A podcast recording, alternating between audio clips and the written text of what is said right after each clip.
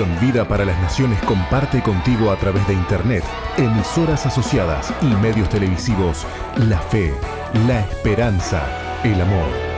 Misión Vida. Conduce el apóstol Jorge Márquez.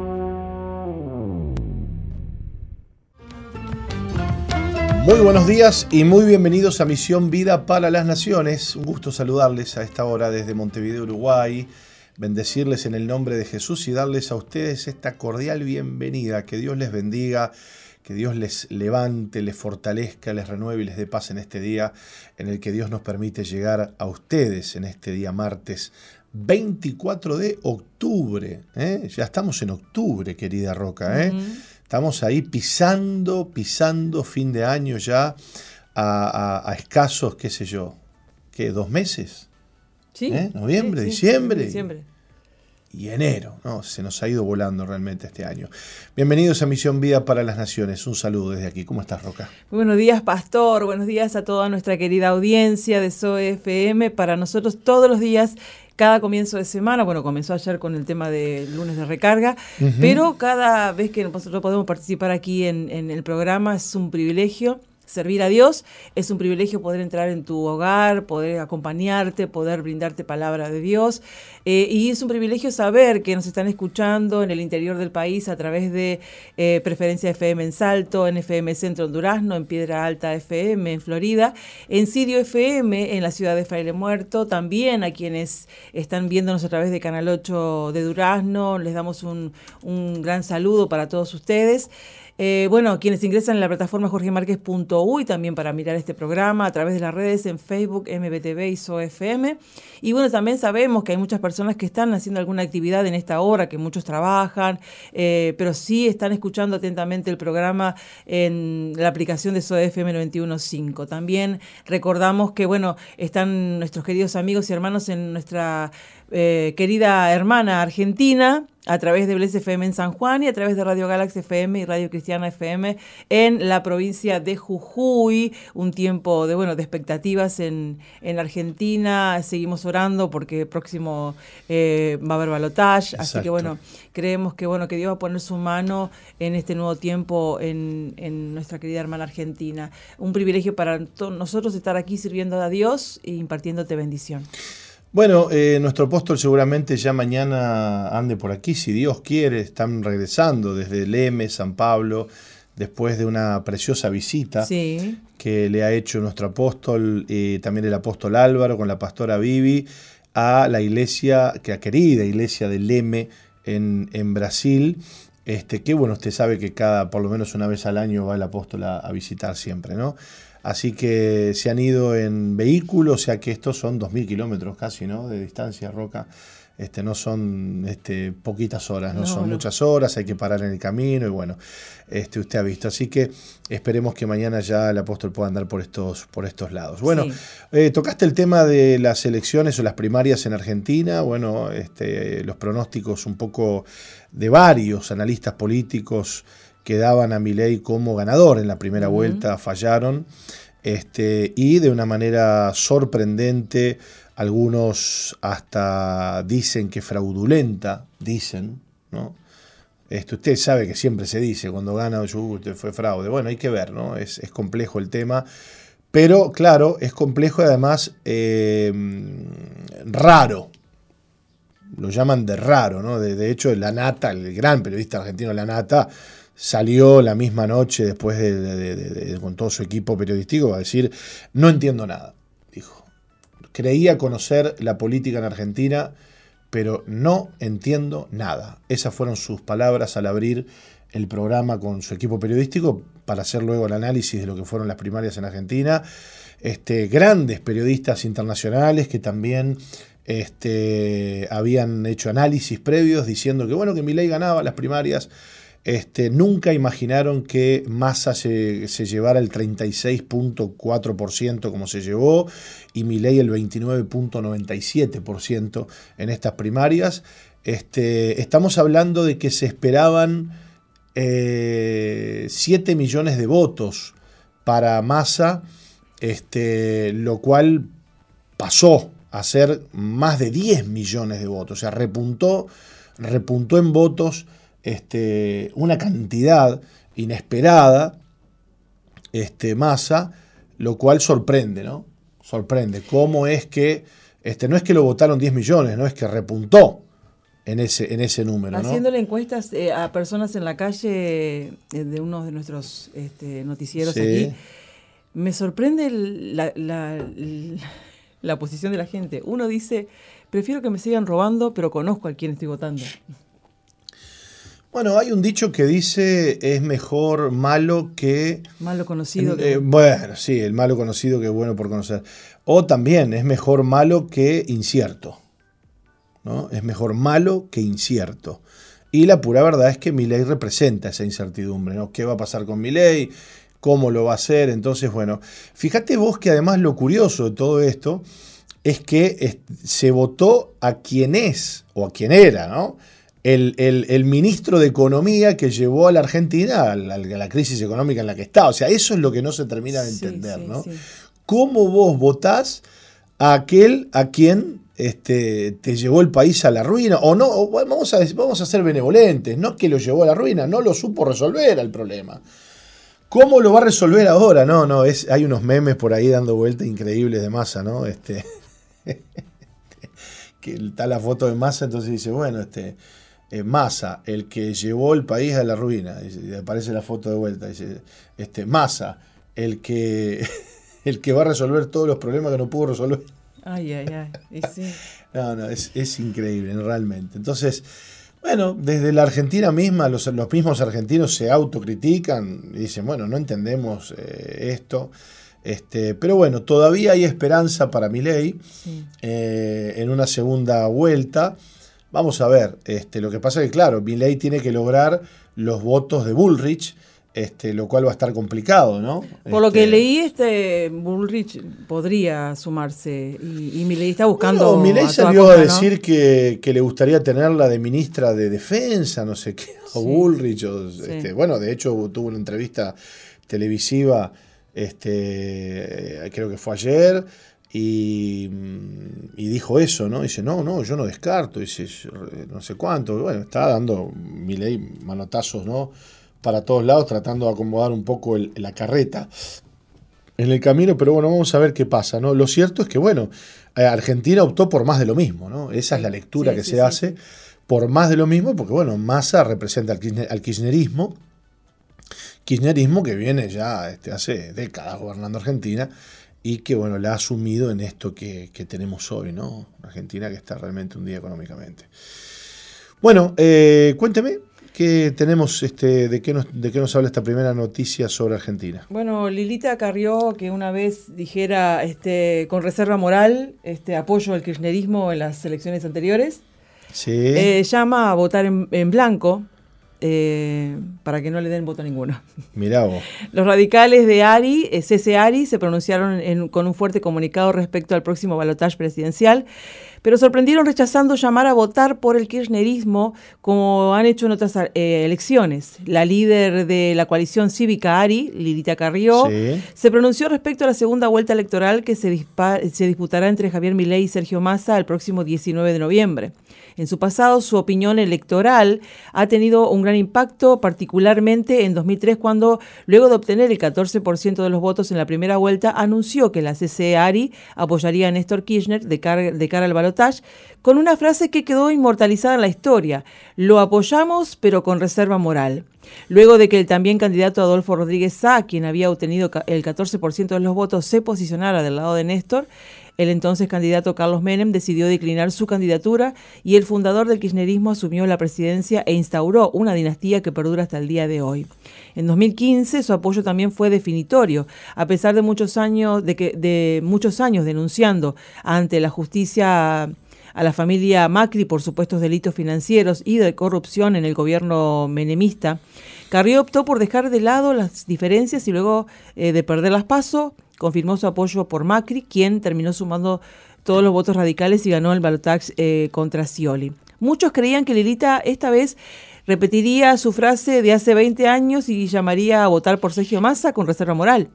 Después de comparar a Milei con Hitler y de decirle que era un gran genocida, pero la exdiputada sorprendió a todos llamando a votar en blanco e incluso dando libertad de acción a sus votantes y militantes.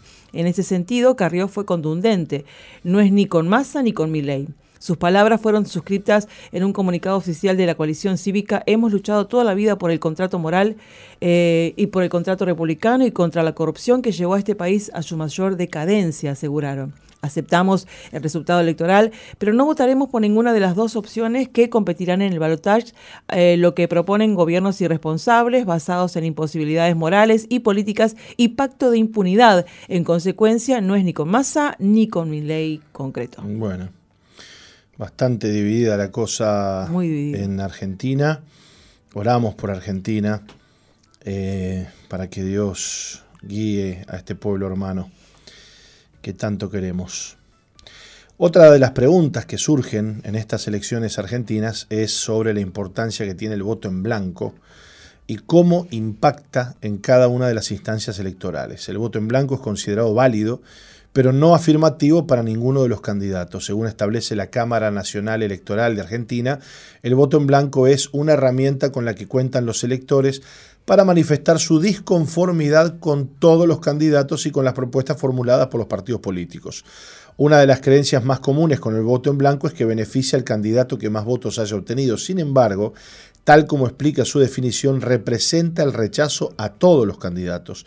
El voto en blanco afecta de diferente manera al porcentaje final que obtiene cada candidato, según qué tipo de instancia esté atravesando la elección. En el caso de las generales y un posible balotage, los artículos 97 y 98 de la Constitución Nacional Argentina establecen que se computan únicamente los votos afirmativos válidamente emitidos para proclamar ganadora una fórmula presidencial. Es decir, que para estas instancias de los comicios los que definirán al, al ganador serán únicamente los votos afirmativos y no los votos en blanco. ¿Queda claro esto? Claro, sí. O sea, vos estás votando, estás en disconformidad, no va para ninguno ni para otro, pero le está dando la posibilidad.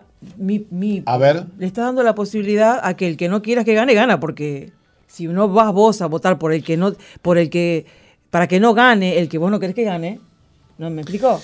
Sí. Entonces le está dando la posibilidad de que gane el que no te gusta. O sea, digamos, la torta se reparte en distintos pedazos, digamos, sería así la cosa, ¿no? Sí. Este, y es verdad, claro, lo que pasa es que vos al no saber a quién votaría el que vota en blanco, este, porque bueno, el que vota en blanco no, le interesa ninguna de las posibilidades. O sea, no es que vos decís, ah, no votaste a que vos no, es que no quiere votar a nadie. Claro, sí, pero va a llegar el momento de que, bueno, eh, va a gobernar determinada persona y no te va a gustar eh, por todo lo que hace, pero... no le va a gustar, lo que pasa es que no le va a gustar ninguna de las dos. Claro.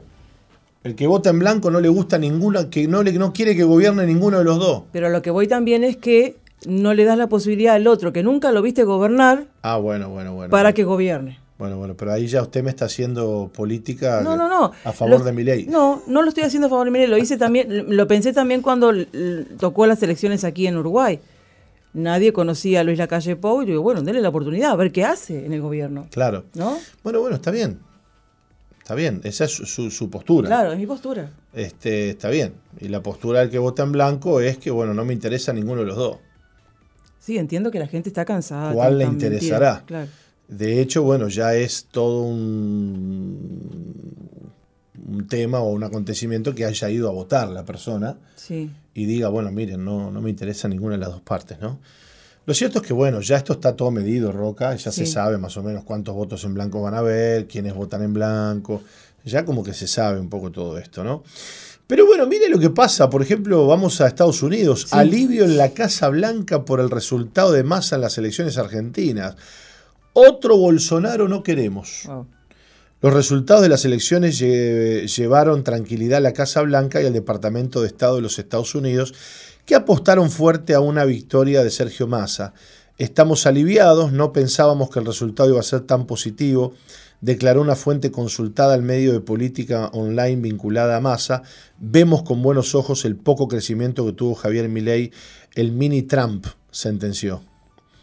Cabe recordar que el gobierno de Biden ha apoyado fuertemente la candidatura de Sergio Massa, incluso mandando consultores políticos y dinero para la campaña. En la Casa Blanca aseguran que la ayuda que llevó a la victoria de Lula en Brasil también llevará al triunfo de, sus intereses en la, en la, Argentina de cara a la segunda vuelta, pero eh, temor le tienen a Milei, a quien ven como un discípulo de Donald Trump, y desde la embajada repiten que no quieren repetir otra situación como la de Bolsonaro. Bueno, que se vayan los eh, americanos a atender sus asuntos, ¿no? Sí, sí. Qué, qué cosa, che y comparan a Milei con Trump. ¿no? Milei es Milei, Trump es Trump, qué sé yo, ¿no? Sí, sí. Este, bueno. En fin. Pero cómo es la cosa, ¿no? Quienes están en una postura política hacen fuerza y además este, ponen recursos y medios este, para que gane el candidato que les, que les conviene a ellos, claro, ¿no? Claro. Este, imagino que Donald Trump le habrá dado una manito a Milei, ¿no? Seguro. Seguramente, ¿no? Seguro. Bueno, que le dé una manito más grande para ver si gana, para ver si gana la, segunda vuelta, ¿no? Exacto. Eh, con 93% arrasa María Corina Machado en las primarias, esto es en Venezuela. Superando una larga lista de obstáculos y todas las expectativas, los venezolanos se expresaron el domingo 22 en una elección primaria que define el escenario político del país de cara a las presidenciales del 2024. Las encuestas no se equivocaron. María Corina Machado consiguió un triunfo indiscutible y arrasador. Más que una elección se trató de una aclamación casi por unanimidad. La Comisión Nacional de Primaria CNP anunció en su primer boletín que la abanderada eh, de Venezuela que contó con el respaldo de otros partidos como Voluntad Popular, obtuvo 93.13% de los votos. Los desafíos técnicos y logísticos para la celebración de un proceso electoral autogestionado eran enormes, pero la ciudadanía respondió masivamente, aunque no se conoce aún el número total de electores y el porcentaje de participación, ya que el primer boletín se ofreció con 26 ciento de las actas escrutadas. El resultado es más que contundente. Las dificultades también aparecieron en el momento de la totalización con el bloque de los servidores, el, eh, que retrasó el anuncio, según denunció la CNP. Con los números eh, dados a conocer bien avanzada la noche, María Corina acapara 552.430 votos de un total de 601.000 contados hasta el momento. Bueno, abrumadora la cifra, no hay manera acá de hacer este, ningún tipo de, fraude, ¿no? Cuando tenés el 93% de los votos a favor, ¿con qué hace fraude, no? ya sería demasiado, ¿no? 2024 se viene con todo el tema de las elecciones, ¿no? Venezuela, Estados Unidos, aquí en Uruguay. Bien, eh, cuénteme qué pasa desde España. Bueno, sinagogas se ven afectadas por grafitis anti-israelíes. Las tensiones políticas aumentaron entre Israel y España la semana pasada cuando los judíos españoles se vieron sacudidos por una serie de incidentes antisemitas delante de las sinagogas aparentemente relacionadas con la guerra contra Hamas. Eh, Ione Belarra, ministra interina de Derechos Sociales de España, llamó a suspender urgentemente las relaciones diplomáticas con el Estado de Israel. Pedimos a nuestro socio que, como gobierno de España, llevemos a Netanyahu ante la Corte Penal Internacional por crímenes de guerra, dijo Belarra en la plataforma anteriormente conocida como Twitter. Sin dar nombres concretos, la Embajada de Israel en Madrid pidió al presidente español, Pedro Sánchez, que condene las vergonzosas declaraciones de algunos miembros de su gobierno que han optado por alinearse con el terrorismo de Hamas. El comunicado añade que algunos miembros del gobierno han puesto en peligro la seguridad de las comunidades judías en España, exponiéndolas al riesgo de un mayor número de incidentes y ataques antisemitas. Varias sinagogas españolas han sido afectadas por grafitis relacionados con la guerra. En Melilla, un pequeño enclave español ubicado en la costa norteafricana cerca de Marruecos, un grupo de manifestantes se reunió frente a una sinagoga gritando Israel asesino y libertad para el pueblo musulmán, mientras quemaban una bandera israelí, lo que obligó a la policía a intervenir. El ministro de Asuntos Exteriores español, José Manuel Álvarez, eh, convocó perdón, el lunes por la tarde a la embajadora de Israel en Madrid, Rodica Radian Gordon, expresando el descontento de su gobierno por la declaración de la Embajada de Israel. Álvarez eh, calificó la declaración como un gesto hostil. Bueno, es fuerte lo que está pasando, ¿no?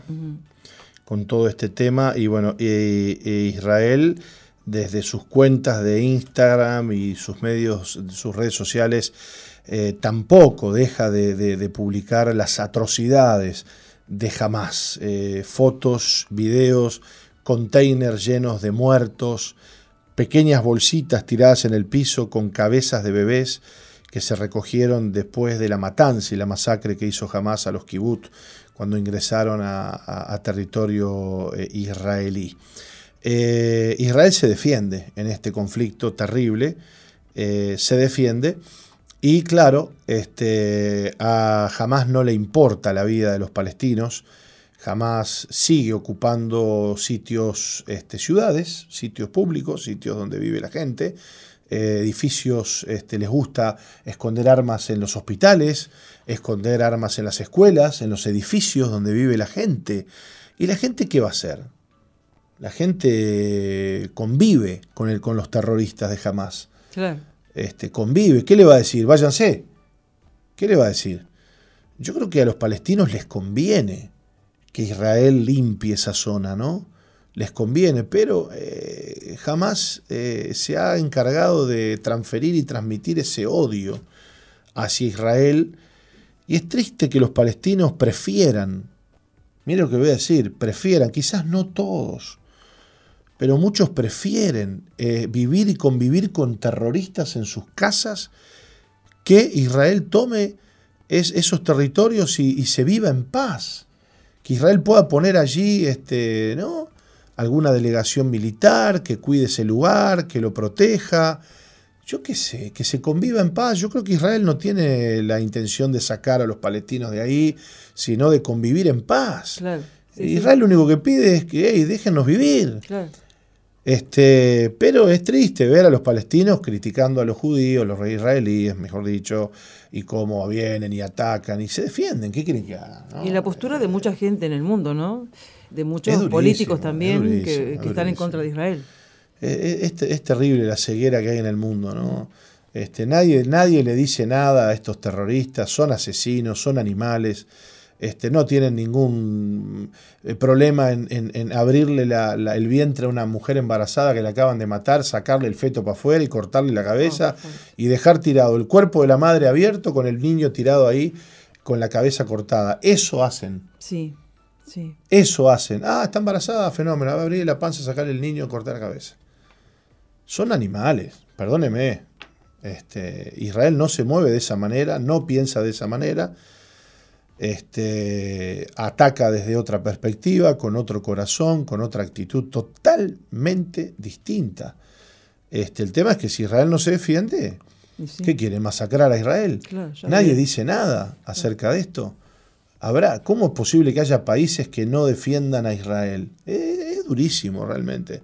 Cómo el mundo se ha polarizado detrás de esto este, y cómo hay gente que, bueno, que, que critica las acciones defensivas de Israel, como, a ver, escúcheme, cualquier país del mundo se defendería ante tales agresiones y atrocidades que ha vivido el pueblo de, Israel. Bueno, aquí en Uruguay han salido a manifestar los palestinos que viven aquí, eh, junto con la embajadora. ¿Pero por qué no manifiestan eh, contra... Criticando al gobierno de, Uruguay por el apoyo a pero, Israel. Pero ¿por qué no manifiestan contra Hamas? Claro, claro si es jamás el que los tiene, los tiene sometidos ahí en, Palestina. Jamás los tiene sometidos, metiéndose en los lugares de público, usando los edificios como, como, como, como escudo. Claro, porque te meten, te meten armas debajo de un edificio habitado para que Israel no ataque. Entonces te meten un depósito de misiles en, en, el, en, el, garaje del edificio. ¿Y qué va a hacer Israel? No le puede bombardear porque está lleno de gente. Claro. ¿Cómo ataca? ¿Cómo se mete Israel en medio de, la ciudad habitada? Es terrible lo que hacen. Agarran un hospital, este, meten un subsuelo en el hospital y mientras que arriba atienden a los enfermos, abajo guardan armas y misiles. Eso es lo que hacen. Y porque yo no veo a los palestinos salir a, marchar por eso, ¿no? Es porque le tienen miedo jamás, esa es la pura verdad. Así que bueno, que, Dios bendiga a Israel y y todo esto termine, termine en paz. Este, eso es lo que, lo que deseamos, Roca.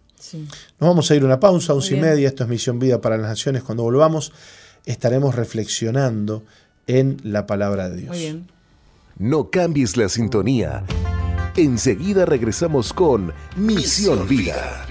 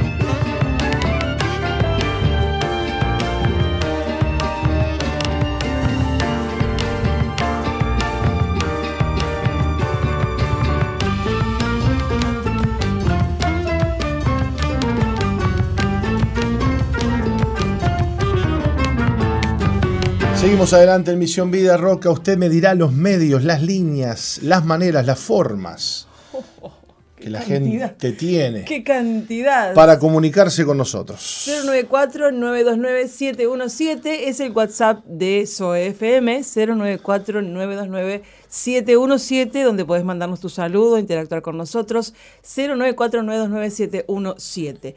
También, bueno, podés este, escribirnos en BTV, en Facebook en SOFM 915. BTV. BTV. MBTV. MBTV dije. No, BTV dijo. No, MBTV ah, dije. MBTV dije. Perdón, perdón, Mauri, eh, ponenos el bar. Colocho está ahí, Colocho. No, dijo? Colocho también entendió. Dije MBTV. A ver, alguien que me defienda, porque acá, para criticarme, no, Roca, ponemos el bar. Por, favor. No, Colocho digo. Eh, me sacaron. Bueno, escríbanos en, en MBTV. Eh, en Facebook, eh, bueno, en el WhatsApp, como dije recién, en, de aquí de SOFM 915. Sí. Eh, les quiero recordar, que pueden enviarnos su motivo de oración al 095-333-330. 095-333-330. Si tenés un pedido de oración, si estás pasando algún momento difícil de tu vida, si tienes problemas de salud, querés que Dios, haga un milagro en tu vida, envíanos tu motivo de oración porque en la Iglesia Misión Vida se hace oración por todas las peticiones que ingresan al WhatsApp. 095-333-330. Bueno, muy bien. Hoy le cuento que hoy es, eh, martes, y los días martes tenemos, eh, como siempre, reunión de liderazgo en nuestro ministerio, en nuestra iglesia, en todos nuestros anexos. Nos reunimos para orar, para compartir juntos, para traer eh, palabra y enseñanza a nuestros corazones que tanto necesitamos. Así que bueno, hoy 19 y 30 horas, reunión de líderes en todos nuestros anexos Misión Vida para las Naciones, eh, con siempre una palabra de enseñanza y también eh, con la prédica que los líderes llevarán el jueves a los grupos amigos. Y también invitamos a las eh, damas para que participen de la reunión de que comienza a las 3 de la tarde con un monto de oración, donde se oran por las peticiones que ingresan al WhatsApp, donde bueno hay gente que va a orar, mucha gente que acude de los hospitales cercanos, ¿no? que a veces tienen eh, familiares enfermos, más en el hospital Peña Rosel, que hay muchos niños que están atravesando muchos problemas difíciles y bueno, las mamás a veces se acercan a la iglesia, les recordamos que a partir de las 15 horas es el momento de oración y a las 16 horas la reunión de damas, donde la pastora comparte una palabra con todas nosotras, así que invitamos especialmente a todas las mujeres a que tengan su espacio, donde puedes orar por tu familia, donde puedes escuchar palabra de Dios y salir de ahí renovada. Muy bien, eh, mándenos un mensajito, vamos a estar atentos entonces a, ustedes y a sus mensajes eh, en todas eh, nuestras plataformas de donde estamos saliendo. Jorge Márquez Uy está transmitiendo también en este momento en vivo y en directo. Aquí estamos conectándonos para, bueno, para poder verlo también. Bien, vamos a reflexionar en esta, en esta mm, mañana este, estoy un poquito distraído porque estoy pasando acá las páginas y, acomodando todo para poder eh, leerles lo que, lo que vamos a compartir ahora. Eh, Juan 12.3 dice, entonces María tomó una libra de perfume de nardo puro. ¿Recuerda usted este, mm, este, este, pasaje de, de Juan 12.3, verdad? Y este pasaje, bueno, nos recuerda aquella, aquel gesto, aquel acto que tuvo aquella María cuando rompió aquel frasco de nardo puro y eh, ungió los pies, los cabellos del Señor con aquel perfume. Y recuerdan que Judas dijo, ¿por qué? ¿Qué desperdicio esto, no? Este, ¿Por qué no se lo dan a los pobres? ¿Qué sé yo? Porque claro, aquel, aquel nardo, aquel vaso de perfume era este, carísimo, ¿no? Dicen que costaba este, lo, que, lo que un sueldo, de, lo que el dinero de un año de trabajo. ¿eh? podía costar ese, ese, perfume. ¿no? Este, bueno, nada lejos de, lo que puede costar un, perfume hoy en día. Un buen perfume de mujer hoy en día. ¿no? Eh, pero este pasaje nos habla acerca del quebranto, de cómo al romper aquel eh, vaso ¿no? de barro, salió hacia afuera el, perfume que dice que inundó la casa donde estaban. ¿no? Y desde, esa, desde ese pasaje, Watchman Nee reflexiona en la eficacia de nuestra labor para Dios. Y él dice que eh, esta eficacia está o depende de cuánto haya sido quebrantado nuestro hombre exterior o nuestra alma, ¿no? O cuánto el Señor haya quebrantado nuestro hombre exterior. Y eh, también depende de que el hombre interior se libere por medio del hombre exterior quebrantado. Esto es un asunto fundamental. ¿Mm? Bueno, podemos este, reflexionar mucho en este aspecto, ¿no? Lo primero que tenemos que decir es que la unción del Señor, el Señor mismo, habita dentro nuestro habita en nuestro corazón, habita en nuestro espíritu. La Biblia dice que nuestro espíritu y el espíritu del Señor se hacen uno cuando la persona se convierte a Cristo y nace de nuevo, experimenta el nuevo nacimiento, automáticamente el espíritu del hombre se hace uno con el de Dios y desde allí en adelante el Señor habita dentro del ser humano. El único problemita que hay es que para que el Señor pueda expresarse hacia afuera de nosotros, necesita encontrar un camino. Y ese camino muchas veces está bloqueado por la fuerza de nuestra alma. Cuanto, cuanto un alma o cuando un alma es, no es quebrantada, está viva, está activa, está entera, menos posibilidades tendrá el Señor de manifestarse. Porque ¿quién se va a manifestar? El alma. Entonces cuando te vemos a vos, bueno, te vemos a vos. Vemos tu alma, tu carácter, tu manera de ser, tu impronta, ¿no? tu, tu, efusividad, tu, tu chispa, todo lo que sos vos, pero no lo vemos al Señor. Porque el Señor está detrás del alma. Y el Señor, el Señor es tan respetuoso, Roca, que hablar de esto a mí me, me, me, me, sacude, porque el Señor es respetuoso para entrar, pero también para salir. Fíjate que el Señor, para poder salir y expresarse a través tuyo, necesita quebrarte. Necesita que, que, vos seas sometido a distintas situaciones y circunstancias que rompan tu alma, a lo que le llama Watchman Nee el hombre exterior, genere una, una rajadura allí y desde ese quebranto el Señor pueda expresar su presencia, su gracia, su amor en tu vida. Explícame un poquito más ¿Cómo, esto, ¿cómo, ¿Cómo, necesitamos más ese quebrantamiento? Porque el alma, el alma viene con, justificaciones, con ah, este, yo soy así porque soy así, porque me, obligaron a ser así. Eh, bueno, yo pienso como pienso. Y, la vida me hizo así. La vida me hizo así, como la canción, ¿no? Yo estoy vencida mm. porque el mundo me hizo así.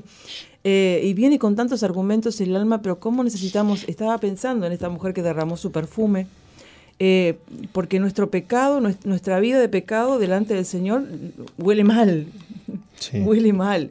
Eh, y, nosotros cuando nos derramamos, derramamos nuestra alma, queremos derramar todos nuestros argumentos, todas las cosas que traemos en nuestro corazón. Y esta mujer rompió el frasco de perfume, se postró delante del Señor eh, para, para poder eh, romper el frasco de perfume y ese olor que subió delante del Señor fue un olor fragante porque la mujer estaba quebrada, porque su vida estaba quebrada delante del Señor, derramada delante del Señor. ¿Y cuánto necesitamos ese eh, derramarnos delante del Señor siempre? Estamos tan al palo todo el día, con tantas actividades y estamos tratando de argumentar tantas cosas. Ay, no puedo ir al Señor porque tengo tanto para hacer. Ay, no puedo, no pude buscar al Señor porque bueno, surgieron un montón de cosas y, nos vamos haciendo duros cada vez más y, necesitamos ir delante de la presencia del Señor y rompernos y decirle, Señor, sin vos no puedo vivir, sin, sin vos no puedo seguir adelante, necesito que me des sabiduría, necesito que me des, que, pongas tu gracia sobre mi vida para poder seguir en el camino del Señor, ¿no? Porque no puedo caminar con mis argumentos y con mis,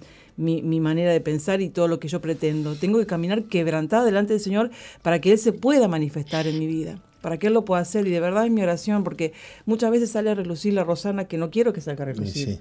Y quiero que salga a relucir el Señor para que la gente no me vea a mí, para que vea al Señor en mí.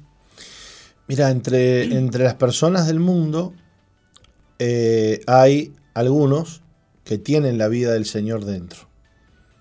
Podríamos decir que estos somos los creyentes.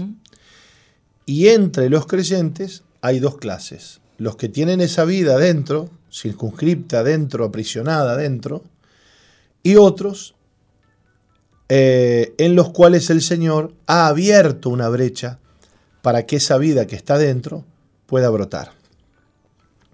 Digamos entonces que el problema nuestro no radica en obtener vida, porque ya la tenemos la vida, sino en cómo vamos a permitir que esa vida emane desde nuestro interior. Digamos que la gran lucha que tiene Dios con nosotros es lograr encontrar una brecha, rompernos en alguna medida para que pueda el Señor fluir a través de nosotros. ¿Y qué nos pasa con este asunto? Bueno, nos pasa que no nos gusta ser quebrantados. Entonces tenemos muchísima gente que evita el quebranto a como dé lugar, evita el dolor a como dé lugar, porque este dolor y quebranto viene a través de muchos tipos de circunstancias y situaciones, externas e internas. Hay quebrantos que vienen por injusticias que vivimos, por situaciones que, no, que no queremos vivir pero que vienen, por traiciones, por cosas que hablan mal de nosotros, por críticas, comentarios, de todo, por cualquier tipo de cosa podemos ser quebrados. Pero también hay quebrantos que tienen que ver con nuestros propios errores. Cometemos un error, cometemos un pecado, hacemos algo que no queríamos hacer y de repente nos vemos envueltos en una situación totalmente triste, desagradable, horrible. ¿Y qué tenemos que hacer ante esas situaciones? Bueno, el Señor espera que se rompa nuestra alma, pero para eso tenemos que humillarnos delante del Señor, porque ante esas situaciones tenemos dos caminos o nos humillamos delante del Señor y entendemos que el Señor está detrás de eso, que Él está permitiendo eso para hacer algo en mi vida, o endurezco mi corazón, huyo de la, del quebranto, evito el quebranto y por ende me cierro nuevamente para que la vida de Cristo no fluya a través de mí, sino que siga atrapada dentro mío. Eso es terrible. Es horrible. ¿Se acuerda cuando David eh, cometió pecado y, le ofrecieron, y Dios le ofreció tres posibilidades. Eh, hágame acordar. Tres años. Bueno, tanto así no me acuerdo, pero era, era que tus caer en las manos de sus enemigos, hambre, hambruna, o caer en, las, manos en las manos de Jehová. Y prefirió caer en las manos del Señor, porque Él es clemente y misericordioso aún cuando está eh, obrando nuestras vidas para quebrantarnos eh, el alma, para quebrantar nuestra voluntad, para que nosotros nos humillemos delante de Él. Así que yo, yo, quiero, Roca, junto contigo, llevar a la audiencia a reflexionar en esto. Eso que tanto te duele, eso que tanto te preocupa, eso que tanto te aflige, ¿no será algo que Dios está permitiendo para quebrantarte? ¿Y por qué Dios quiere quebrantarte? Bueno, porque Dios quiere fluir a través de tus quebrantos. Digamos que únicamente el Señor podrá, podrá fluir a través de nuestra vida si encuentra un punto de quebrantamiento. Como decimos, una brecha que se abra, ¿no? Exacto. una, rajadura que se que provoca en nuestra alma para que pueda el Señor salir. Exactamente. Y que, y que generalmente eh, ese, ese, quebranto eh, se da a través de situaciones dolorosas. El Señor dice que es varón experimentado en quebrantos. El Señor es varón experimentado en quebrantos. ¿Cuáles, fueron los quebrantos del Señor? Bueno, los quebrantos del Señor fueron traición, traición de, los suyos, rechazo, ¿eh? abandono de su gente. ¿eh? Eh, bueno, que la gente no lo quisiera, no lo, no lo recibiera, no lo aceptara. Jesús fue muy quebrantado vivió la injusticia de la condena, siendo tratado como un malhechor, siendo él el Mesías, el Hijo del Dios viviente, el Dios Todopoderoso. Imagínate vos, el Señor tuvo que ser quebrantado, ¿no vamos a tener que ser quebrantados nosotros? Y sí, hasta el último momento, porque en el Getsemaní eh, pedí a Dios, Señor, si es posible, a pasar de mí esta copa. Fue quebrantado hasta en, no querer hacer su voluntad, sino seguir el camino que Dios había estipulado para él, ¿no? Y, ese ejemplo tenemos que seguir nosotros. A ver, no, no, es, no es lindo, no es lindo ser quebrantados, no es lindo tener que pasar por tiempos de, de, quebranto en, en nuestra voluntad, en nuestras emociones, en todas las cosas que nosotros pretendemos, pero es necesario tenemos que pasar por eso si queremos eh, agradar a Dios, servir a Dios, seguir en el camino del Señor, porque así con nuestras propias fuerzas, con nuestra propia manera de pensar, con todo lo que nosotros tenemos en nuestro corazón, no vamos a seguir avanzando. Y una de las cosas que le pido a Dios es eh, que el Espíritu Santo eh, venga a mi vida, quebrante todo lo que haya, toda dureza que haya en mi corazón y me guíe por el camino eterno. Porque si yo no permito el quebranto del Señor, me voy a desviar y no voy a seguir por el camino eterno. Mira lo que dice la Biblia. Dice, esta leve tribulación momentánea producirá en vosotros un cada vez más excelente y eterno peso de gloria. Esta leve tribulación momentánea producirá en vosotros. Qué tremendo, ¿no? Bueno, Roca, se nos ha ido la hora, pero vamos a seguir con esta reflexión. ¿eh? Este, tenemos un montón para compartir eh, y, qué lindo es poder aprender acerca de esto, porque esto, hablar de esto, le da sentido a la prueba que yo estoy viviendo, a la situación que estoy viviendo. Ya no es una cosa que, ay, Dios mío, ¿qué es esto? Sino que es, Dios mío, gracias, porque tú me estás quebrantando. Esto va a pasar y cuando pase yo voy a tener más unción, tú vas a poder fluir más a través de mí y vas a poder bendecir a más gente. Una de ¿Eh? las cosas que me gustaba, bueno, que yo pasaba eh, cuando, cuando recién entré en la iglesia, cuando e, era muchas veces Conociste al Señor. Cuando era muchas veces disciplinada, cuando tenía que pasar por tiempos de desierto. Eh, un día la pastora Marcela, hablando del desierto, ¿no? Le digo, sí, a mí me gusta pasar por el desierto, porque sé, la Biblia dice que nos llevará Dios al desierto y hablará nuestro corazón, ¿no? Para, para orar en nuestra vida. Y dice, ¿cómo te gusta pasar por el desierto a vos? Y a mí me gusta, me gusta pasar por el desierto porque sé que no voy sola. Sé que el Señor está conmigo y sé que el Señor tiene un propósito en ese desierto eh, por el cual me hace pasar. Dios mío, a mí no me gusta que, que, que le diga pasar por el desierto, pero si hay que pasar por el desierto, y bueno, Dios sabe lo que hace con nosotros. A, mí, por eso te, ponía el, caso de David. A mí no me gusta caer en las manos de, la gente, a mí no me gusta sufrir por manos de la gente. Sí. No me gusta caer en las manos de la gente, no me gusta ah, pasar bueno, Ah, bueno. Pero cuando Dios está en el medio. Ah, bueno, pero a, veces Dios usa la mano de la gente para azotarnos. por eso te puse el ejemplo de David. Prefiero caer en las manos del Dios vivo porque sé que Él es misericordioso. Bueno, pero mira lo que te voy a decir. David tuvo que sufrir por manos de su suegro Saúl. Sí, también. ¿Está bien? Entonces ahí es donde se arma el cortocirculito, decía uno, ¿no? Porque, porque yo digo, ah, si, si Dios me la da, yo me la aguanto, pero a mí que no me toque nadie. Claro, claro. Uy, bueno, dejamos este tema para el próximo bloque.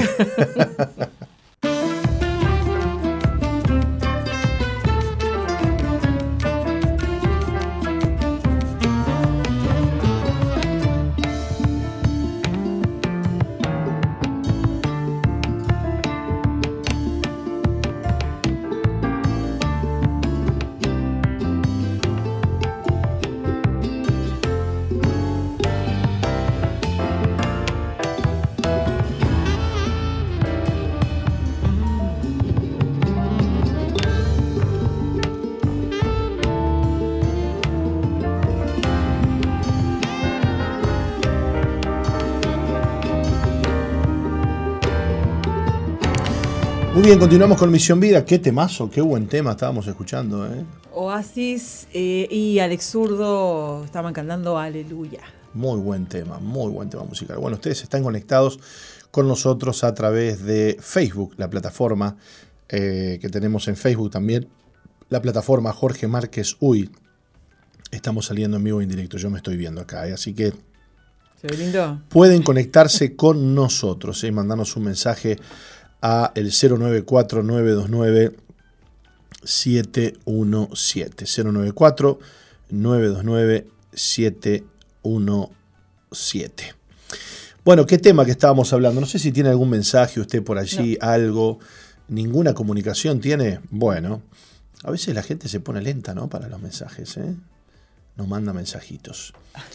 Eh, habría que ver en las redes, usted no está mirando ahí Facebook, ¿no? Facebook, ¿está mirando Facebook? Sí. Eh, ah, sí. No, hay solo un comentario de las noticias que vimos en el primer bloque. Ah, en el primer bloque. Bueno, estábamos hablando uh, de este tema eh, fuerte, ¿no? Del tema de que eh, Dios nos quiere quebrantar para salir, para sacar su, su, su gracia, su poder a través nuestro, ¿no? Una cosa importante es que Dios no nos quiere quebrantar para destruirnos. Nunca va a hacer algo Dios para destruirnos, sino para sacarnos eh, a bien en todo, ¿no? No, no, no, Dios no quiere destruirnos, nos quiere matar. Mucha gente tiene miedo de acercarse a Dios. Quiere matar nomás. sí, matar nuestra. que nos muramos. Claro, no, pero no digo en el hecho de destruirnos, de, de que no salga todo bien en lo que Dios eh, piensa para nosotros. Claro, pero fíjate vos que qué tremendo, ¿no? Y se vuelve complejo el tema, porque claro, hablar de morir y hablar de quebrantar y hablar de amor parecen cosas que viven en, una, en, una contradicción, ¿no? Es como una cosa que, bueno, pero pará, ¿cómo que Dios quiere que yo sea quebrantado, pero también Dios me ama? No entiendo nada.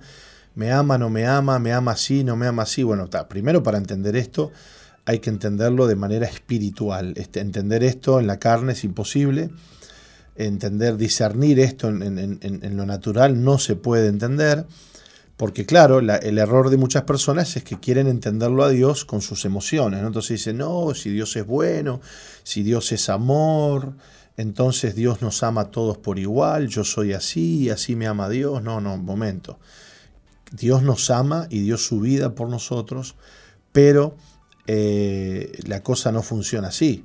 En realidad, Él quiere que nosotros eh, muramos a nosotros mismos, llevemos la cruz, para que Cristo pueda vivir a través de nosotros. ¿no? Entonces, eh, por ejemplo, ¿no? Eh, el problema es que apenas enfrentamos alguna pequeña dificultad, murmuramos, ¿no? este, nos quejamos, y el Señor ha preparado ese camino para nosotros para quebrantarnos, y poder usarnos, ¿no? Entonces, ¿qué nos pasa cuando el Señor nos quebranta? Bueno, nos sentimos tristes, eh, nos quejamos con el Señor o nos alejamos del Señor, dejamos de orar, dejamos de ir a la iglesia. Che, ¿por qué no fuiste a la iglesia? No, estaba mal, estaba desanimado, no tenía ganas de ir a la iglesia, no tenía ganas de ver a nadie, ¿no? Y mirá cómo somos, ¿no? Y, y el Señor está obrando en nuestra vida de muchas maneras y de muchas formas con el propósito de quebrantar nuestro yo. Lo sepamos o no lo sepamos, la meta del Señor siempre es la misma.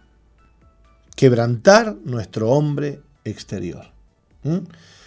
¿Y eso significa que no nos ama? No, nos ama, nos ama, nos ama, nos ama.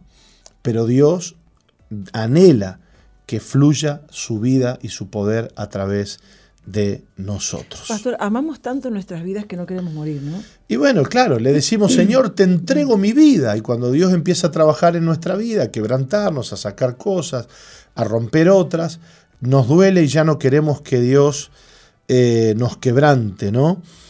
Ah, un principio de esto, bueno, no podemos reducir el tiempo en que Dios nos quebranta, pero sí podemos extenderlo. Claro. ¿No? ¿Por qué se extiende el tiempo? Porque no entendemos, porque no vemos, porque seguimos luchando, porque seguimos pataleando, porque seguimos eh, enojándonos, porque seguimos frustrándonos, porque no terminamos de entender. Entonces, este, bueno, a algunos el quebranto les puede durar, qué sé yo, cuatro años. Es como cuando nos vamos a algún examen de Otros materia, ¿no? Y sí. No rendimos la materia, tenemos que volver a dar el examen. Exactamente. Y miren, yo, bueno, usted y yo llevamos cuántos años en la iglesia, treinta y pico de años. Yo la verdad le digo, en estos 30 años he visto mucha gente, mucha gente que se ha ido de la iglesia por algún tema, por alguna situación, por alguna prueba. Y vos decís, che, se fue este hermano, qué cosa, mira vos, qué triste. ¿Por qué se fue? Y uno empieza a cuestionarse también, ¿no? Se fue el hermano. Y de repente me ha pasado en estos días con, una persona, con un matrimonio, una familia que se fueron y ahora han vuelto, ¿no? Han vuelto con un millón de problemas. Los problemas que le sacaron en aquel momento, ¿no? Ahora me estoy enterando, ¿no? Che, ¿por qué se fueron? No, por esto, pastor. Esto que no quisimos tratar, esto que no quisimos aceptar, esto que no quisimos hablar. Y ahora estamos acá en, en una situación crítica por favor, ayúdenos. Claro, qué lástima que no hicimos esto antes, ¿no? Que no oramos antes, que no hablamos antes, que no asumimos antes. Entonces muchas veces en la prueba, el quebranto te saca de la voluntad de Dios. Perdés cinco años, perdés seis años, perdés diez años, hasta que te das cuenta que el culpable sos vos, que vos tenés que tener otra actitud y volvés al Señor habiendo perdido tanto tiempo, ¿no? Y de repente otra persona que se, mantuvo, que no se fue del camino, que aceptó, que agachó la cabeza, que buscó al Señor, que se humilló, hoy está en otro nivel espiritual. Hoy cuando vuelve este, que era de la misma época, lo ve al otro y dice, ¡Puah! Mirá que es donde está y yo estoy acá abajo. Estoy acá recién en el kindergarten, ¿viste? Y este otro ya está en quinto, sexto, ya está en la universidad, ya está por recibirse, ¿viste? Es así. ¿Por qué? Y porque no terminamos de aceptar el quebranto de Dios, el trato de Dios con nuestra vida, porque Dios nos quiere ir llevando de, gloria en gloria, de victoria en victoria, y ir e ir quebrantando nuestra vida para que podamos este, ver en nuestra vida el mover de la vida de Dios, del fluir de Dios en nosotros. Yo quiero impartirte en esta, en esta mañana con Roca, queremos impartirte esperanza. La esperanza que necesitas tener en medio de la prueba, en medio del quebranto. La el primer punto es, bueno, el Señor está en control de esta situación. Número uno, el Señor está obrando en mi vida. Número tres, el Señor va a quebrantarme para usarme. ¿Eh? Él me va a usar, tranqui, quédate tranquilo llenate de gozo de esperanza. Lo mismo que hizo Cristo. Cristo fue a la cruz, dice, poniendo el gozo por delante. Cristo iba a la cruz caminando hacia el Calvario, al, peor dolor de su vida, a ser rechazado por todos y aún por el propio Padre. Jesús dijo, Padre, Padre, ¿por qué me has desamparado? Pero dice que Jesús puso el gozo por delante. Me imagino a Jesús pensando, imaginando, esto va a bendecir a tantos mi muerte va a redimir a miles, a millones de personas. ¡Wow! ¡Qué gozo! ¡Qué alegría! Y ahí va Cristo. Así con nosotros. Nosotros somos cristianos. La palabra cristiano significa pequeño Cristo. Claro, usted no va al Calvario, ya fue Cristo, quédese tranquilo. Usted no tiene que ir a sufrir a la cruz, ya sufrió Cristo, pero en nuestra vida se van cumpliendo los mismos padecimientos que Cristo, a menor escala. Sí, claro. Una muestra, una vacuna. Como la vacuna, ¿qué es una vacuna? Una, bueno, las vacunas buenas, ¿no? Claro. No las de ARN, estas raras de ahora. Las vacunas buenas son un, virus disminuido, muerto, que activa el sistema inmunológico. Las pruebas que nosotros vivimos son así, son el virus muerto, ¿viste? Ya no es la, Pablo dice, ustedes no han resistido hasta la sangre como Cristo. Claro, es verdad. Ni van a tener que resistir, pero bueno, alguna, alguna traición tenemos que vivir, alguna dificultad tenemos que atravesar, alguna prueba tenemos que atravesar y bueno, se van cumpliendo en nuestra vida los padecimientos de Cristo. Y como vos decías, eh, Dios está en control, dijiste. Exacto. ¿Qué más? Y bueno, Dios va a usar esto para, para, para, para, nuestro bien. Y después dijiste tres. Bueno, bueno el asunto es que es difícil. Es eh, difícil ver eso, ¿no? Bueno. En medio de la circunstancia, en medio de, la guerra esa que estás viviendo es muy difícil y no lo Quiero podés creer. corriendo. Claro, y no lo podés creer. Entonces, ¿qué haces? En vez de acercarte a Dios, humillarte delante del Señor y decirle, Señor, de acá no me muevo hasta que vos me muestres tu gloria, hasta que vos me des la salida, ¿qué hace la gente? Huye, se va, se enoja, se va de la presencia del Señor. Me ha tocado a mí decirle, Señor, acá estoy delante tuyo. Voy a llorar delante tuyo. Voy a clamar delante tuyo. No me importa lo que, me miren, no me importa que me, que me critiquen, no me importa que me juzguen porque estoy llorando delante de tu presencia, porque estoy mal pero delante de tuyo no me voy porque yo no quiero volver atrás. Amén. Y me aferré al Señor y me sigo aferrando al Señor porque sin Dios no puedo vivir. Yo le, le digo siempre, sin Dios no sé vivir y no puedo vivir. Entonces no me puedo alejar. Cuando la, guerra recia, cuando la batalla recia, en lugar de acercarme a aquel que me puede dar la salvación, aquel que puede socorrer mi vida, me alejo de él. Entonces ahí, en medio de, donde yo quiera escapar, voy a terminar muriendo, voy a terminar sola, eh, sin la ayuda de mi Padre. Mira, Roca, te voy, a, leer algo que es lapidario, es tremendo. Es posible predicar usando solo nuestra mente y conmover a la gente con nuestras emociones y argumentos mentales. Claro. Es posible hasta hacer llorar a la gente. Yo he visto películas de, de películas que me han hecho llorar y no necesariamente me han tocado el espíritu, ¿viste? Es posible predicar sin ejercitar nuestro espíritu, es posible. Pero si hacemos esto, Dios no podrá usar su espíritu, que está dentro nuestro, para tocar a las demás personas por medio de nosotros. Y si el Espíritu Santo no toca a las demás personas por medio de nosotros, entonces en vano es lo que prediquemos, lo que digamos, lo que enseñemos o lo que hablemos. Porque tocar la mente no es suficiente para transformar una vida. Tocar las emociones no es suficiente para transformar la vida, la vida de una persona, ¿no? Y si no estamos dispuestos a ser quebrantados, entonces seremos los causantes de que la iglesia sea privada de recibir bendición. Oh, qué fuerte. Así que cuando Dios te considera, escuche, escuche esto, privilegiado de ser quebrantado, acordate, sos quebrantado para bendecir a otros. Cuando Dios te quebranta a vos, Dios está pensando en alguien que tú vas a bendecir a través de tu quebranto. No, no sueltes el arado porque sos quebrantado, no sueltes el arado porque estás pasando una injusticia, no sueltes el arado, eres un bien sumamente valioso en las manos de Dios porque eres quebrantado, eres una persona valiosísima. Tu quebranto vale oro, vale oro en las manos de Dios, porque Dios puede usar a las personas que se dejan quebrantar, entendiendo que su quebranto será de bendición para otras personas. Es como Cristo, Cristo era quebrantado y en quién pensaba? En nosotros. Cuando tú seas quebrantado, a través de una situación, pensá, voy a bendecir a otras personas. Yo cuando salga de esta, voy a bendecir a alguien, voy a bendecir con esto. Esto que estoy viviendo va a ser de bendición para otras personas. Así que tu quebranto es la bendición de otro. ¿Tú estás dispuesto a, pagar ese precio en esta mañana? Sí, yo estaba pensando, quiero que el Espíritu Santo fluya en mí, pero antes tiene que haber una, una, brecha. Exacto. Un quebranto. Un quebranto.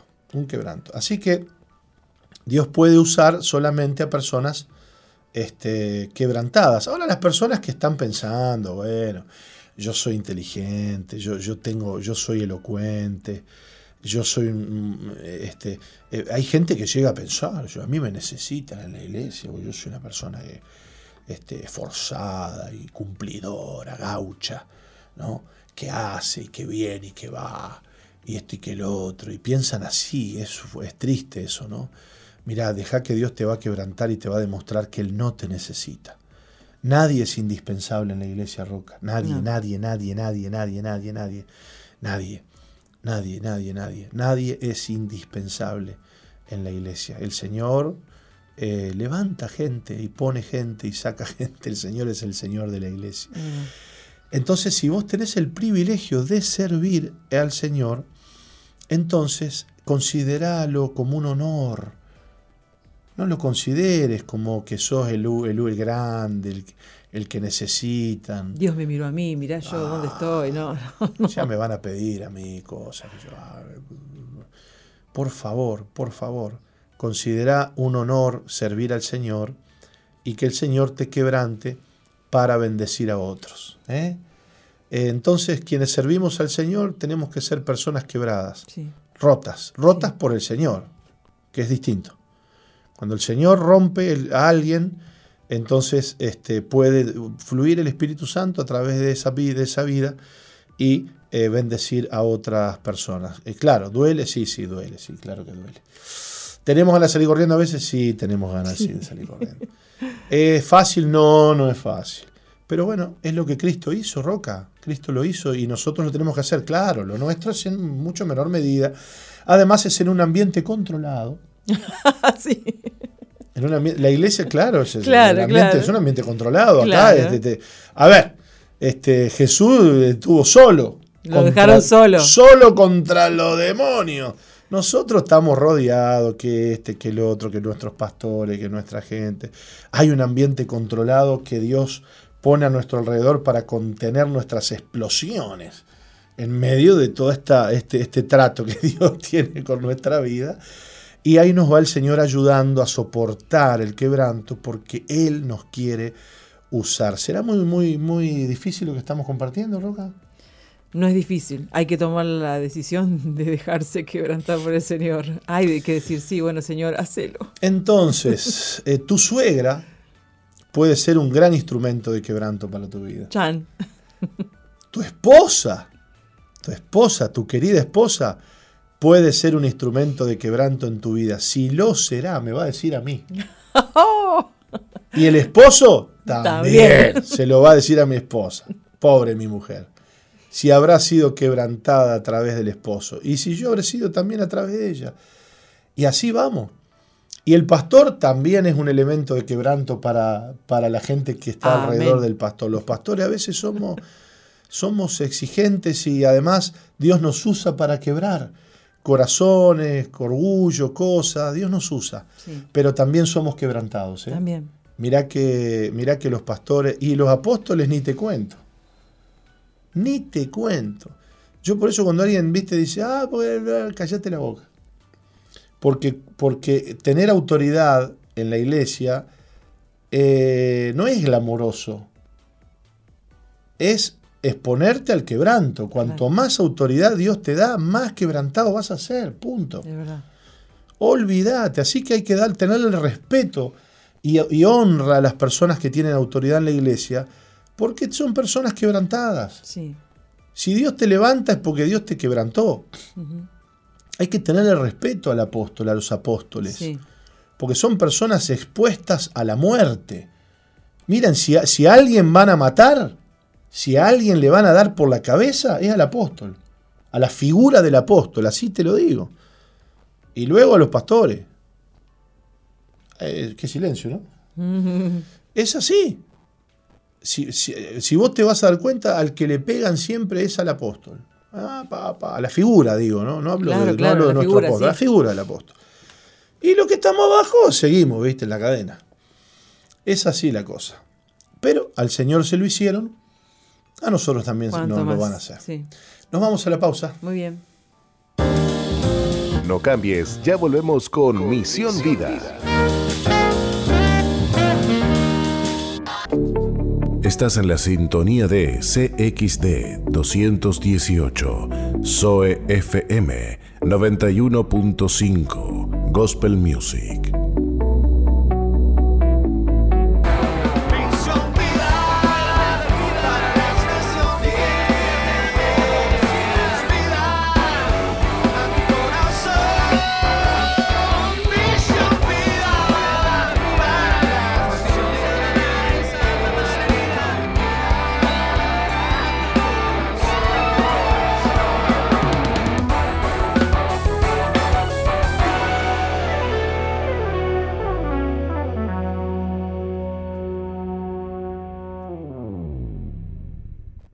Hola, soy Jorge Márquez desde Uruguay y esto es Fe Express.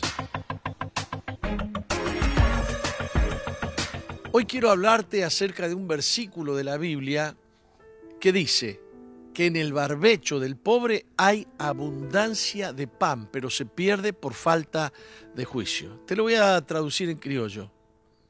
En el terreno del pobre hay mucha provisión, pero se pierde por estupidez.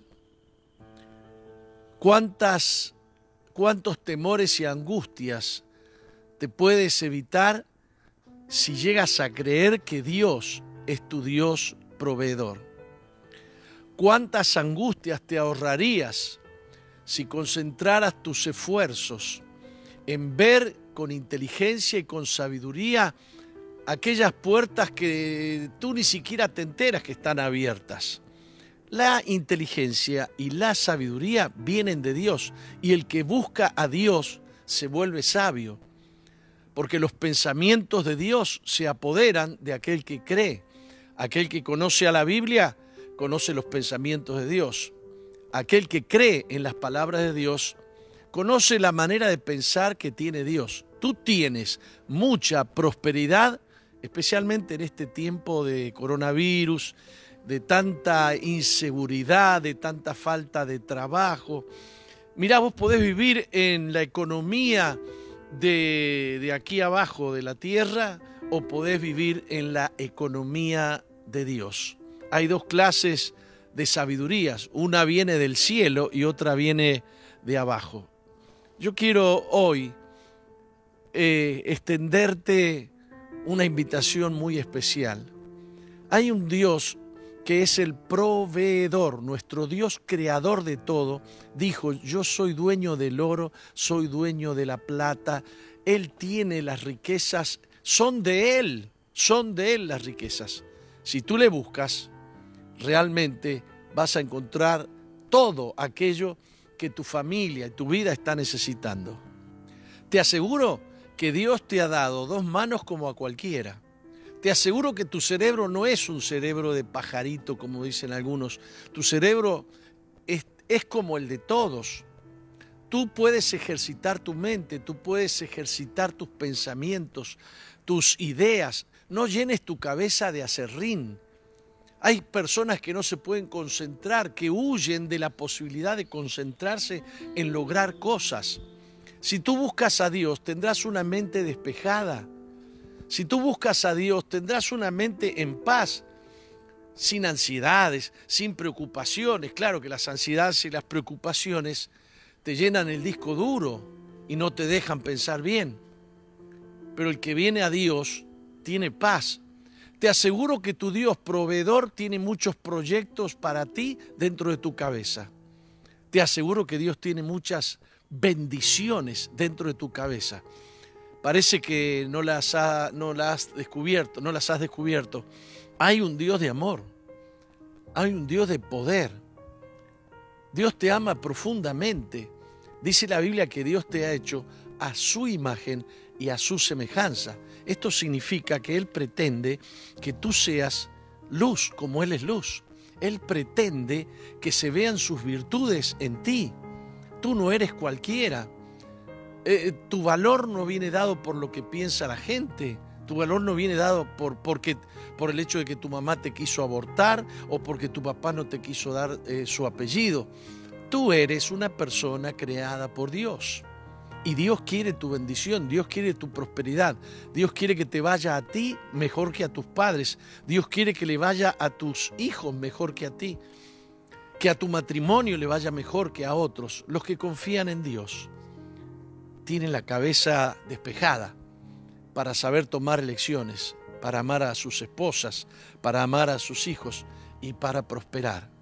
Dios te quiere bendecir. Dios es real, Dios existe. Dios no es un cuento, Dios no es una historia contada en la Biblia. Dios está vivo, Jesús está vivo y tienes que creer en Él. Yo te invito a inclinarte delante de Jesús y decirle, Señor, quiero que seas mi rey, quiero que habites en mí, quiero que llenes mi cabeza de ti.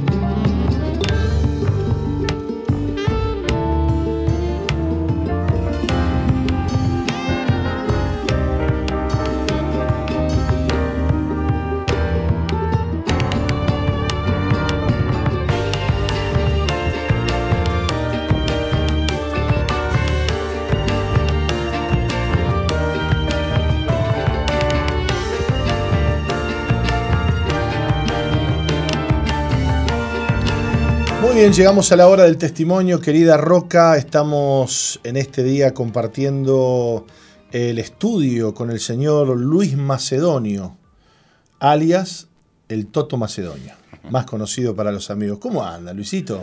Eh, muy bien, gracias. Este, un privilegio poder estar eh, en este lugar para, para contar parte de, de, lo que Dios ha hecho en mi vida. ¿no? Sí, señor, sí, señor. Usted es un un colaborador de la iglesia, este, más conocido su tarea es como guardatemplo. Ajá. ¿Eh? Ahora sí. ¿No? Usted está, usted vive en la iglesia, vive en, vive en la santidad. bueno, Luis, bienvenido y le vamos a pedir a Roca que nos lea eh, un poco de tu historia. Nació en uno de los lugares más conflictivos de Montevideo, el barrio Borro. Opa donde creció desde los tres meses con sus abuelos, tíos y primos, dado que sus padres no se responsabilizaron de su crianza. El entorno familiar no le brindó seguridad ni demostraciones de cariño. Sus abuelos hicieron todo lo posible, pero tenían sus rigurosas formas de enseñar que hacían difícil el sano desarrollo emocional de Luis. A estas situaciones se le sumaron los abusos de su tío y sin saber a quién acudir, el odio y el sentimiento de orfandad comenzaron a crecer en su corazón. No entendía por qué sus padres no estaban con él y por qué nadie concurría a la escuela cuando era necesario. Tampoco comprendía por qué su padre aparecía esporádicamente y volvía a desaparecer, ni qué razón podría existir para que no pudiera acercarse a su mamá, viviendo a poca distancia de su, de su hogar. Eh, Luis tenía 17 años cuando comenzó a consumir drogas junto a sus compañeros de estudio. Por entonces vivía en conflictos y episodios de, violencia sin respetar límites. Una noche, yendo a comprar drogas sin esperanza de una mejor vida, escuchó un mensaje de una campaña evangelística y supo que debía perdonar y aceptar a Dios como su Padre. Jesús lo ayudó a perdonar y fue sano de la orfandad y del abuso. Hoy disfruta poder ayudar a otros a encontrar libertad que trae el perdón. Bueno, Luis, ¿es verdad todo esto? Así es, eh, es cierto. Eh, Creciste En, el barrio Borro. El Borro es un barrio, eh, un precioso barrio de nuestra ciudad que lamentablemente conocido como un barrio complicado, ¿no? Este, donde hay tiroteos, donde hay situaciones complicadas.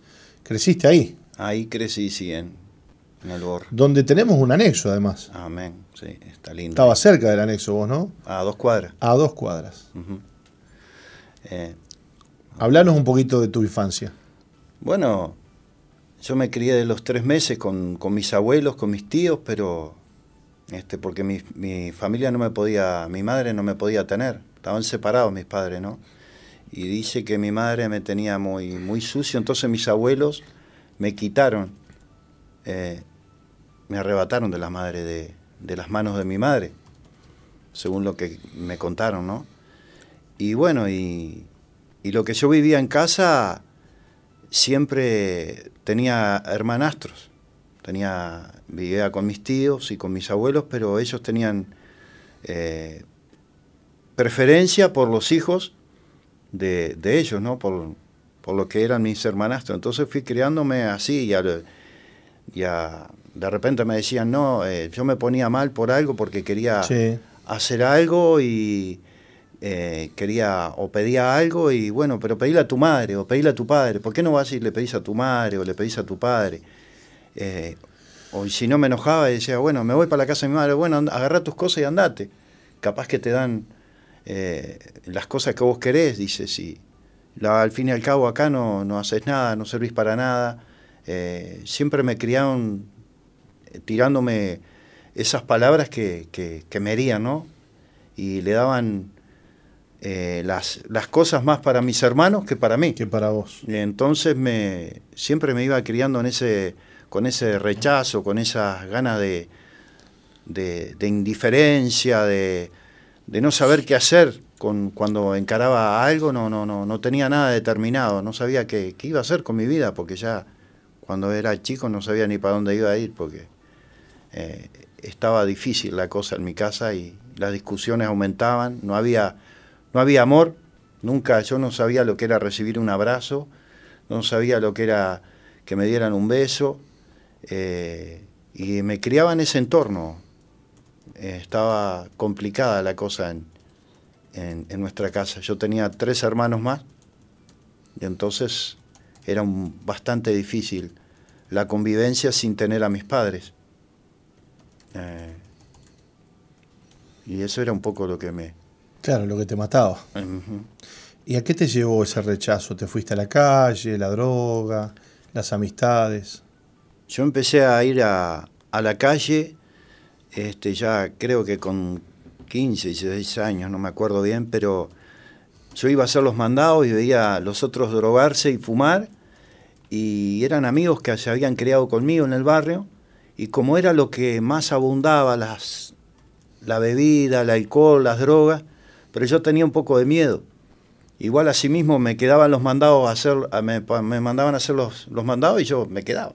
Sí. Y ahí empecé eh, a consumir este, cocaína, a fumar, este, a fumar droga, a, fumar faso, hacía cualquier cosa y, me dediqué a, hacer eso. No tenía ganas de estudiar, no tenía ganas de hacer nada. Eh, llegaba a mi casa a cualquier hora, y como tenía la llave, entraba y salía y me levantaba a cualquier hora porque lo que quería era, mi vida ya se estaba haciendo eh, eso, la droga era para mí lo que yo más necesitaba y lo que más quería en ese tiempo. Porque yo sentía mucho odio, mucho rencor, no sabía qué iba a hacer de mí y, me, me, dejaba, me, todo ese vacío yo lo volcaba en las drogas, me hacía olvidar el alcohol, me hacía olvidar un poco el, como, se decía, como decían los pibes, el pegue, porque había sufrido un, un abuso en, en, en, desde los 5 años hasta los 12 mm. y para mí era muy difícil superar eso. Todos tenían una, una familia, tenían amigos, tenían, podían eh, hablar con la gente yo no podía estar con nadie porque me sentía raro, me sentía... no tenía identidad, esa es la palabra. No sabía qué iba a hacer de mi vida. Mi tío me abusó de los 5 a los 12 años mm. y para mí eso era muy difícil, lo hacía casi continuamente. Yo me acuerdo que una vuelta eh, eh, yo me había quedado, teníamos dos casas, yo dormía en la casa del fondo y en, cuando me quedo una noche en la casa de ellos, eh, mi tía gritaba, no, no, no me toques así, no, porque me duele, decía. Yo me lo recuerdo siempre a eso. Y, y dice, así no lo quiero hacer no lo voy a hacer. Y eh, se terminó la, discusión y al rato él se viene para mi cuarto. Y bueno, abusó de mí y, lo hacía, y a veces hasta quedaba, quedaba rengo. Y yo no podía hacer nada porque no sabía con quién hablar, qué decir, qué hacer. Eh, iba a la escuela, estudiaba en, un, en una buena escuela y me gustaban mucho las clases de canto y en las clases de canto me desmayaba, me acuerdo. Me, porque era el dolor y, no sé, me venían como ataques de pánico mm. en la clase y el dolor y no podía sentarme tampoco. Y, todo eso me venía pasando continuamente. El descuido de, o sea, de mi tía hacia mí, que era la que más yo me apoyaba en ella porque ya mis abuelos estaban viejitos, este, salía a cuidar a mis hermanos, los llevaba a la escuela o los llevaba a pasear o, y quedamos solo con este tío, entonces él me tiraba en el piso y yo no podía hacer nada. Pero un día, a los, sigue como a los 12, 12 años, 11 años, así a los 12, le dije, mira, a mí no me tocas más o porque te voy a matar. Este, en mi casa habían armas siempre, estaban arriba de la ladera. Él era sargento en, el ejército, entonces tenía armas y yo siempre estaba caminando alrededor de la ladera para, para ver si agarraba el arma y, podía hacer algo con esto porque no, no terminaba más eso. Dios mío. Sí, no terminaba más. ¿cómo, ¿Cómo hizo el Señor para, para sanar eso, Luis, en tu vida? Y después de tanta vuelta que yo daba, eh, me juntaba con una banda, me juntaba con otra, si no me juntaba con ladrones, me juntaba con prostitutas y andaba en la vuelta siempre así. Y un día hicieron una campaña a la iglesia. Sí. Eh, Ahí en los Palomares. En los Palomares. Sí, de acuerdo. Muy grande la, campaña. y yo iba a comprar, este, iba a comprar eh, merca ahí a, la, iba a comprar droga y me sentaba en la, vereda y tenía un almacén en la esquina y le pedía que me trajeran un vino o, una cerveza y me sentaba a mirar la compañía, ¿no? Nadie me movía de ahí, nadie podía moverme ahí porque ese era mi lugar. Este, eh, y Dios empezó a, hablarme en esa campaña, yo me acuerdo que para mí era, estaban todos locos. Yo digo, no puede ser, todas las mujeres levantando las manos, los hombres, los, muchachos del barrio, digo, no puede ser. Y ahí había un primo mío, pero este está parece un maricón, le digo, yo no puedo creer. Y, empecé a, a, ir a las campañas, yo solo, dejé la bandita donde andaba, los muchachos con los que me juntaba frente a mi casa, para empezar a ir a las campañas. Pero la excusa de la campaña para mí era, primero iba a la boca y después me sentaba a, a escuchar, ¿no? Me sentaba en, ahí en la, en, la, en la esquina cada vez que paso, este, me acuerdo, porque paso en el ómnibus, ahí en, en Burguía, París, Saray, y siempre me acuerdo y miro eso y me acuerdo de ahí me sacó el Señor, yo decía. Este, y, empecé y entré a la campaña, me empezaron a dar mate, me empezaron a abrazar un día y, empezaron a, y, el predicador decía, Dios te ama y Dios te ama mucho y de lo vil y menospreciado escogió Dios para avergonzar a los sabios de este mundo. Y yo no podía creer, digo, ¿cómo me va a escoger a mí si con la calentura que tengo, con la bronca que tengo, con las ganas, porque eran tantas las ganas de matar que tenía, estaba teniendo peleas continuamente en la calle. Por eso me gustaba andar más solo. Y ese día yo creo que Dios se encontró conmigo porque para mí decirme te amo y después los hermanos me empezaron a abrazar y oramos los unos por los otros la campaña, para mí eso fue, fue muy fuerte poder experimentar todo eso y... Qué bárbaro. Sí, ahí Dios comenzó a hacer cosas en mi vida. Empecé a escuchar la radio en la noche. Para mí eso era, era, era mi vida. Empecé a... ¿Conociste, ¿Conociste al Señor? Lo conocí, lo conocí ahí. Bueno, ¿y hoy qué estás haciendo, Luis? ¿Cómo está tu vida hoy? Y bueno, y estamos, ahora estoy viviendo en, en la iglesia, sirviendo allí. Estoy ahí en, en casa, acá en, en, Tres Cruces. No lo puedo creer, a veces digo yo las cosas que hace Dios, ¿no? Porque... Eh, y, la gente viene y te pregunta y, necesita y, y, vos tenés que estar, tenés que dar una palabra, tenés que darle aliento, tenés que orar con la persona. Es como que te llena el corazón poder ayudar a otros, aún con lo mínimo, ¿no? Porque eh, a veces no sabes qué hacer, pero Dios se las arregla de la nada para hacer todo con uno. Yo digo, Señor, yo no sé cómo, cómo hiciste en mi vida, ni cómo va a continuar haciendo, porque, pero creo que Dios eh, es, es, fiel, Dios es fiel, ¿no? Dios ha sido fiel hasta ahora y bueno, es lindo, lo que uno vive es lindo. Que hay guerras, las hay, porque Él no prometió que no iban a haber guerras, pero que sí iba a estar conmigo y yo me di cuenta que Dios está conmigo.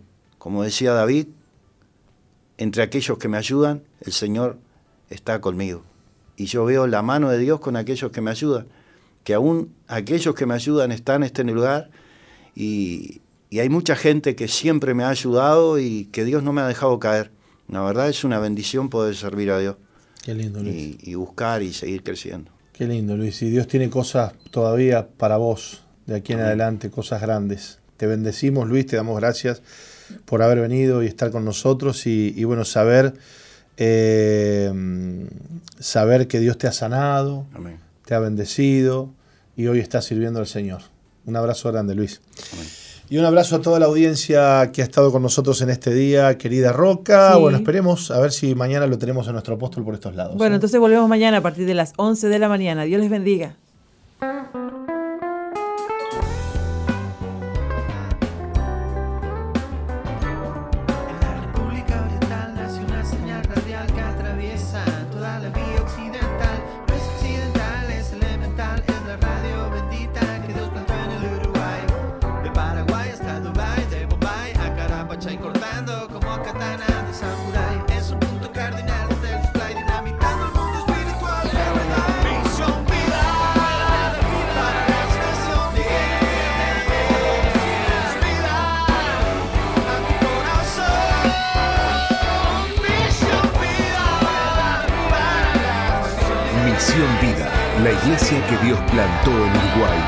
Juntos alcancemos lo imposible, presentó su programa exclusivo que conduce el apóstol Jorge Márquez.